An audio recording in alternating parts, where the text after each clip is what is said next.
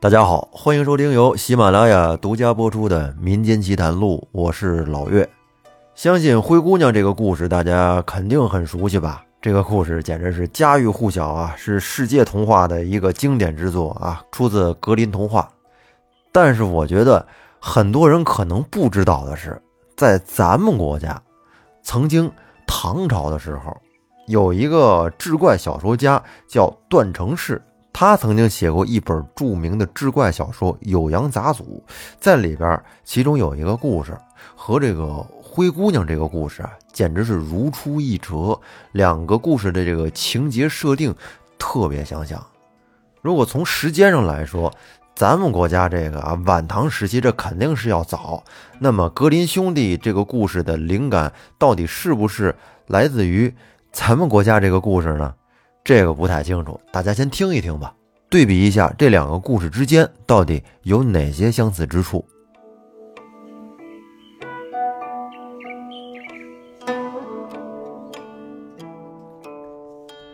相传在秦汉以前啊，有位洞主姓吴啊，这个洞主就是古代南方少数民族的部落首领，当地人呢都简称他为吴洞。他先后娶有两个妻子，那第一个这个结发妻子走得早，留下了一个女儿，名叫叶县啊，叶子的叶，限制的限。后来呢，他又娶了一个女人，也生了一个女儿。叶县这个女孩年少聪慧，善于制作各种精美的陶器，所以说这个吴栋对女儿是疼爱有加。后来又过了几年。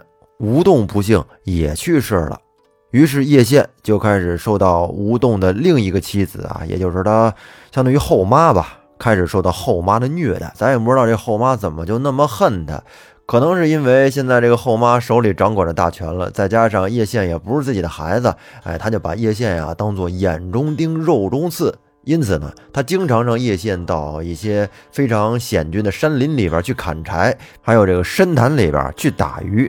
反正是巴不得他能遭遇意外一去不回。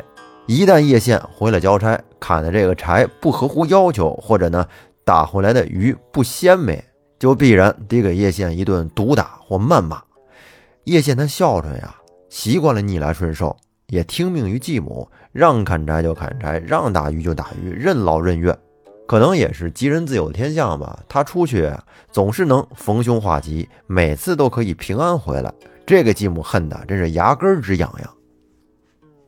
后来有一天，叶县又奉继母之命去一处非常危险的深潭内去打鱼。他这一网下去，哎，没成想啊，捕上来一条身长约两寸、长着红色的鳍尾、还有金色眼睛的小鱼，看着特别可爱。那小鱼就这么眼巴巴地看着叶县。这么一来，叶县就动了恻隐之心了。于是呢，回去之后，他没有把这个事儿告诉继母，就将这条小鱼啊悄悄地养在了自己的房间内，悉心的照顾和饲养。可不料，这条小鱼它长得特别快。本来叶县是把它养在一个小盆里，可是没多久，这个盆就放不下了，就得换更大的盆。叶县是不得已的换了好几次更大的容器，直到后面实在是盛不下了，这鱼长得太快了。就只得悄悄地把这条鱼放养到了他们家后花园的那个池塘里边。每次吃完饭之后，叶县都得悄悄地剩下点口粮，然后走到池塘边，哎，把剩下的这点饭呢撒下去。说来也很奇怪啊，只要他一过来，这个鱼就会游到池塘边，等吃饱之后呢，再沉入水底。还有平时，比如说叶县有心事的时候啊，心情不好，也都会到池塘边去跟这只鱼来倾诉。而那只鱼好像就跟通人性一样，这个和叶县是眼神交流啊，很有默契。因此呢，叶县他总在池塘边是流连忘返。时间长了，可就不对劲儿了。这继母啊，察觉到有些蹊跷，就令仆人来查叶县，这到底是怎么回事？可是他们又一点头绪都查不到，因为他们一去池塘边，那个鱼就已经沉入水底了。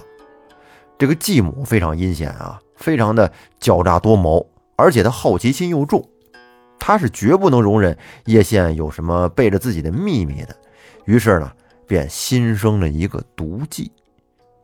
这天呢，他把叶县叫过来，哎，假装很关切的问道：“他说，女儿啊，我一向关心你也不够啊，我这心里啊，真是十分愧疚啊。你看看你这穿的破衣烂衫的，知道的以为你简朴，不知道的还以为我这后娘虐待你呢。”这叶县呢，也是实诚人，笑着说：“娘，您看您说的，我可没有这么想啊，我穿什么是无所谓的。”继母说：“不行。”你得把你这旧衣服脱下来，我已经给你买了新衣服了，你赶紧换上它，然后啊，出去溜达一圈。要有别人问你，你就说是娘给你买新衣服了。还有啊，听说南石山泉甘冽醇香，要不你去给我打一桶回来。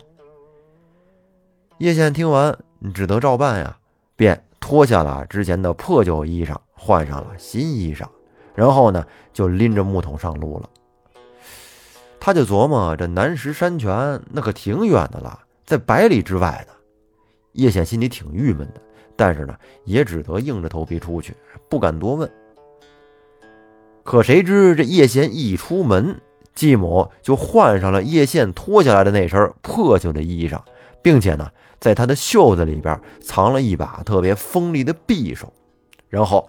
轻轻的啊，蹑手蹑脚的就来到了池塘边，并且捏着鼻子学叶县说话。而那条鱼好像也不是多聪明的啊，竟然分不清楚真假，然后便浮出了水面。好家伙，这一看，现在足有一丈多长啊！这一出水，整个池塘映的都是彩色的啊，非常漂亮。但是这个继母却是个无比凶狠之人呐。他袖子里不藏了一把刀吗？当他看见这个鱼之后，就从袖子里边把这把匕首就给抽了出来，然后朝着这大鱼噗噗噗就是几刀。顿时，只见这条鱼就翻白了，竟然浮在水面上死翘翘了。这个鱼的鲜血呀，也染红了整个池塘。而继母呢，则丝毫不以为意。当即就命令所有的丫鬟仆人一起动手，哎，把这条大鱼给抬上岸，然后呢，架起大锅要烹煮这条鱼，给它切成了几段啊，有一段红烧，有一段清蒸，哎，再来一段糖醋的。反正这一家人是上上下下津津有味的吃了个饱，都觉得啊这个鱼真好吃啊，味道极其鲜美。吃完之后呢，都觉得口有余香，哎，回味无穷。而这继母。为了毁尸灭迹，又令人将所有的鱼骨头都收集起来，并且埋在了厕所的粪堆下边，就为了不让叶县知道。那再说叶县不出去打这个南石山泉水吗？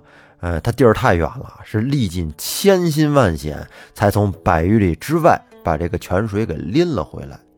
可没想到，他把水拎到家，继母的眼皮都没抬一下，就让叶县下去了。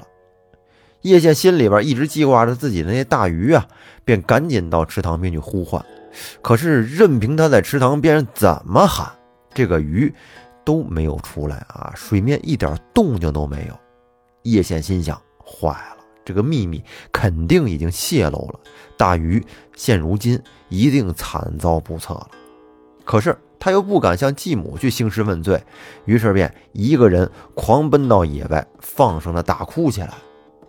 他这哭着哭着，忽然间，只见飞沙走石，风云变色。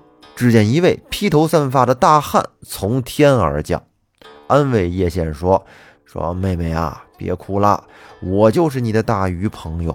你的后娘真是太狠了，杀了我不说，还把我给吃了，还用了三种吃法，又是清蒸，又是红烧，又是糖醋的啊，太狠了！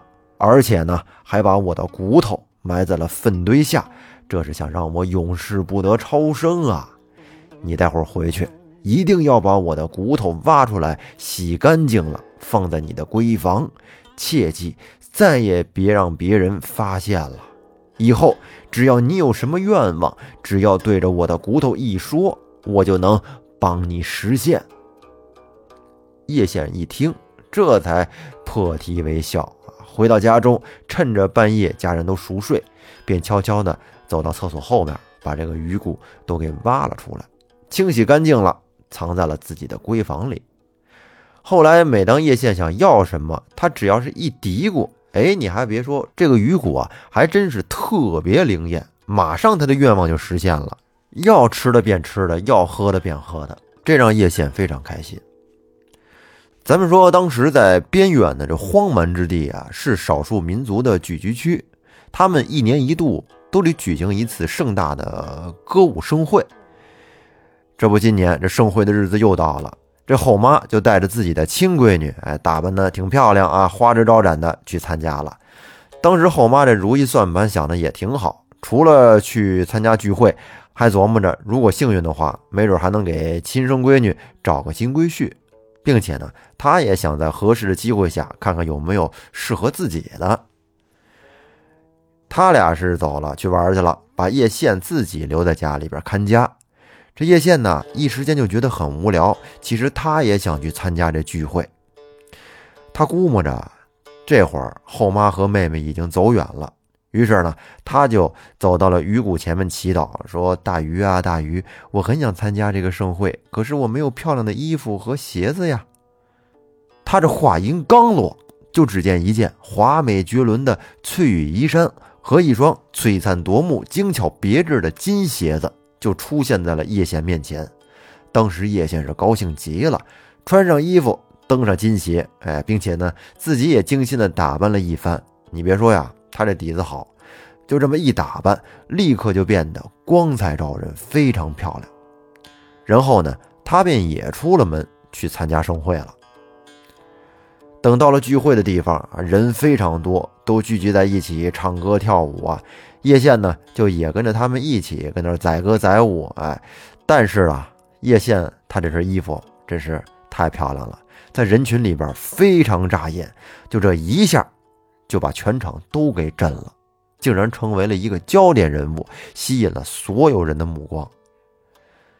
当时在旁边叶县的妹妹就觉得瞅着这个女孩怎么这么眼熟啊，便告诉他母亲说：“说娘啊，您看呀，她怎么这么像我姐姐呀？”这叶县的后妈是看了又看，她觉得也像，但是她怎么也不敢相信这个是叶县。便笑道：“跟小女儿说说，你傻呀，她哪有这么漂亮？再者说了，你看她穿那衣裳，你姐姐她怎么可能会有？”他们这聊着，叶县忽然就察觉到了继母和妹妹都在看着他，于是呢，便赶紧闪躲往回跑。只是他一时惊慌，脚底下的金鞋竟然掉到了路上。后来呢，那只金鞋被一个当地部落的人给捡到了。然后就藏到了自己家里，视为珍宝。后来等这盛会结束之后，叶县的后妈和妹妹回到家中，只见这个叶县呢是乌眉造眼、邋里邋遢的，在床上正酣睡呢，不禁的相视一笑，就说嘛：“那个女孩怎么可能是他呢？”且说他们吴洞这个部落是在海边临海，这个海中呢有很多的岛屿。其中有一个大岛啊，是一个独立的国家，称为陀韩国。这个国中百姓富足，兵强马壮，称霸远近。这方圆数千里的水域都是他们的势力范围。之前在盛会的时候，叶县丢了那只金鞋，不是被一个当地部落的人给捡到了吗？哎，捡鞋的那个人，他呢正好就来到了陀韩国经商，正好呢拿着这个金鞋来出售。后来正好就被当地的这个贵族看到了，于是花重金就把这鞋给买了下来。买下来之后，就当做宝物献给了图汗国王。这图汗国王一看这金鞋做的真是太精巧了，对这个金鞋是赞不绝口，于是就令左右宫女来试穿这个鞋子，但是都不合适。那个金鞋说来也是很奇怪，明明看上去是黄金制成的一双金属鞋，却非常的轻，就跟没有重量似的，踩在石头上是一点声音都没有。图汗国王就心想，这鞋子这么精妙，能穿这鞋子的美女，那岂不得是仙女下凡呢？不行，我一定得找到这个美女，看看到底是怎样的女人可以驾驭这只鞋子。然后这个国王啊，就命人把之前卖鞋的那个人用镣铐给铐了过来，问他这个鞋的主人到底是谁。这个人当时就吓尿了，然后就跟这国王绘声绘色的说起了当时那天晚上啊，那个女孩是多么的美若天仙，跟那儿翩翩起舞，详细的把那天晚上的经过都说了一遍。这给国王搞的呀，更是心痒难耐。可是呢，这个土著人他也不知道叶县到底姓什么，叫什么，住在什么地方，这让国王很是郁闷。于是这国王就琢磨着呀。这个鞋子既然是丢在路边那一定是附近动人的物品。于是呢，他就派人在附近的那个范围啊，挨家的搜。如果有人有同样的鞋，并且可以穿上，那么就立刻给他带回来和国王禀报。后来呢，这帮手下就去了叶县他们那个部落。到了那儿之后，搜了很多人家，没有一个人能穿上这个鞋。最后。到了叶县他们家，叶县认出了这是自己的鞋子，哎，上脚试穿，和大小刚刚合适。随后呢，叶县又换上了那身漂亮的衣裳，哎，脚上穿着金缕鞋，浑身散发着国色天香的仪态，简直就跟天仙下凡一般呀！并且呢，带着他的鱼骨头去了托汗国见了国君。当国王见到叶县之后，哎呦，都惊呆了，当场就傻在那儿了。